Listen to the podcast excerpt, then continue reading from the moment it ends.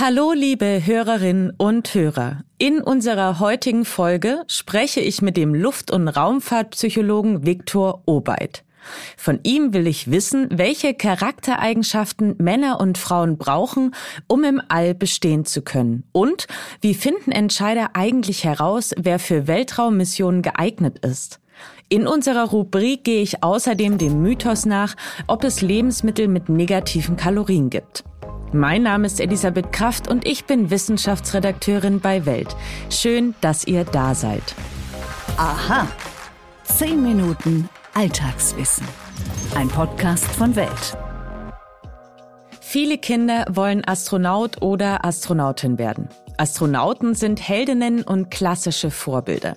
Rund 22.500 erwachsene Europäer haben sich diesen Kindheitstraum bewahrt und bewarben sich 2021 bei der Europäischen Raumfahrtagentur ESA. Allerdings schafften es nur rund 1390 von ihnen in die zweite Runde. 17 überstanden alle sechs Auswahlrunden. Darunter auch eine Person mit Behinderung.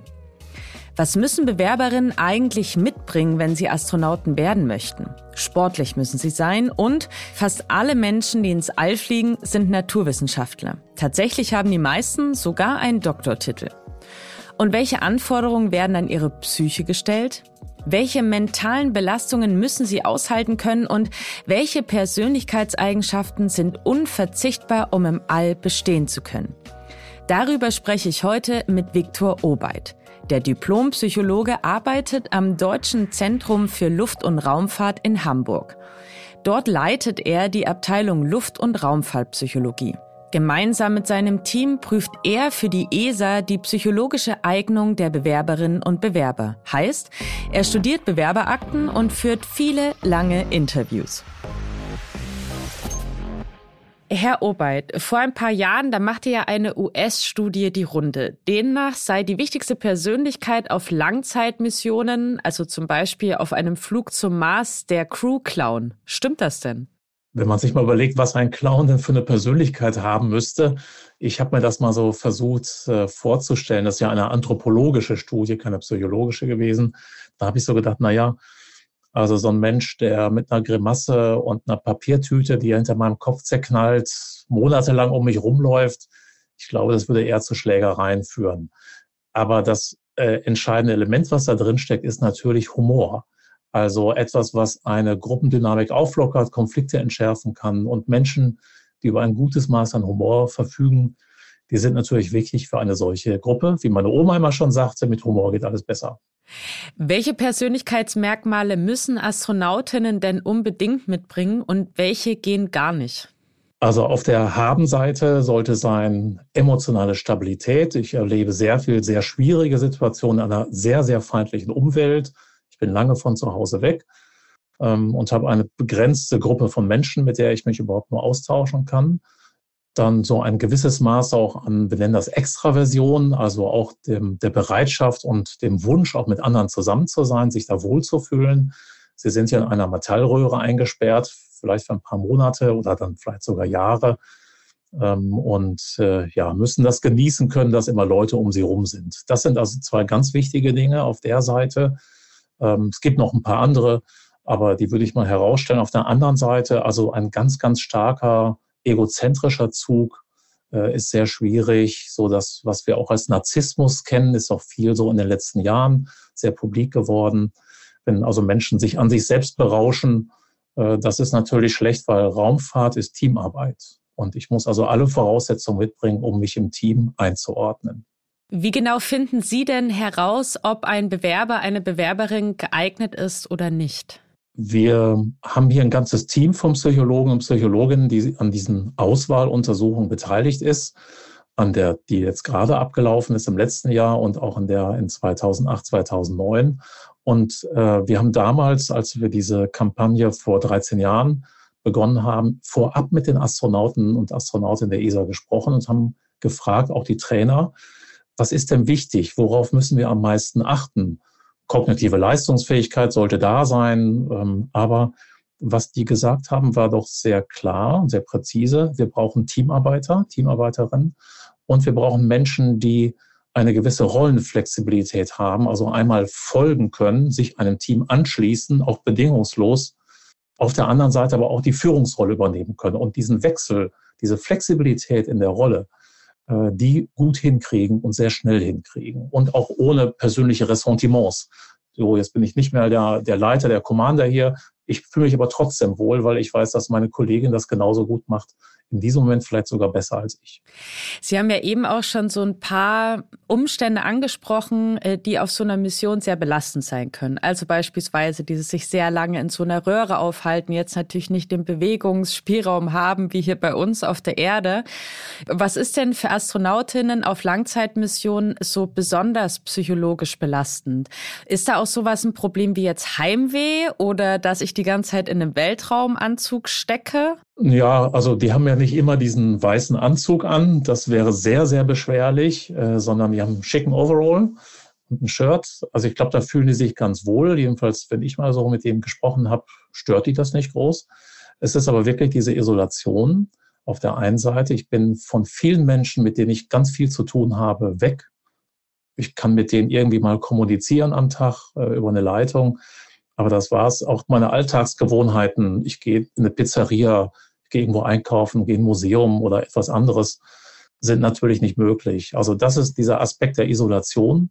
Gleichzeitig bin ich mit einer ganz kleinen Gruppe von Menschen auf sehr geringem Raum zusammen. Und mit diesen Menschen muss ich interagieren können. Also diese, diese Bandbreite einerseits isoliert sein, andererseits mit wenigen Menschen ganz komprimiert zusammenzuleben über einen langen Zeitraum. Das ist etwas, was ja auch immer wieder belastend sein kann, aber wo wir ja die Leute erstens für auswählen und sie werden dann auch äh, natürlich trainiert durch die ESA, auch unter unserer Beteiligung, so dass wir dafür alle Voraussetzungen schaffen.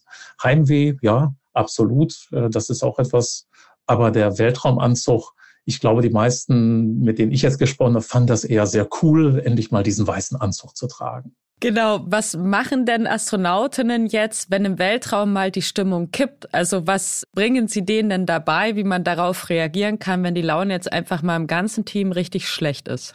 Wir machen ja so etwas wie Mission Support, das macht meine Kollegin Yvonne Pezena bei uns. Und da sorgen wir natürlich dafür, dass wir ihnen Tools an die Hand geben, um von vornherein in solchen Situationen auch Schärfe rauszunehmen. Humor könnte zum Beispiel so etwas sein, vielleicht nicht so clownesk, aber ähm, das haben wir auch so in den Gesprächen, als wir jetzt in den Auswahluntersuchungen zusammensaßen. Da waren ja zum Teil die Astronauten und Astronauten dabei, die wir damals ausgewählt haben vor 13 Jahren. Und es war schön, mal sie auf der anderen Tischseite zu sehen und da auch mal zu fragen, wie macht ihr das eigentlich? Und ich fand, das ist auch, glaube ich, kein Geheimnis, das dürfen wir ruhig erzählen.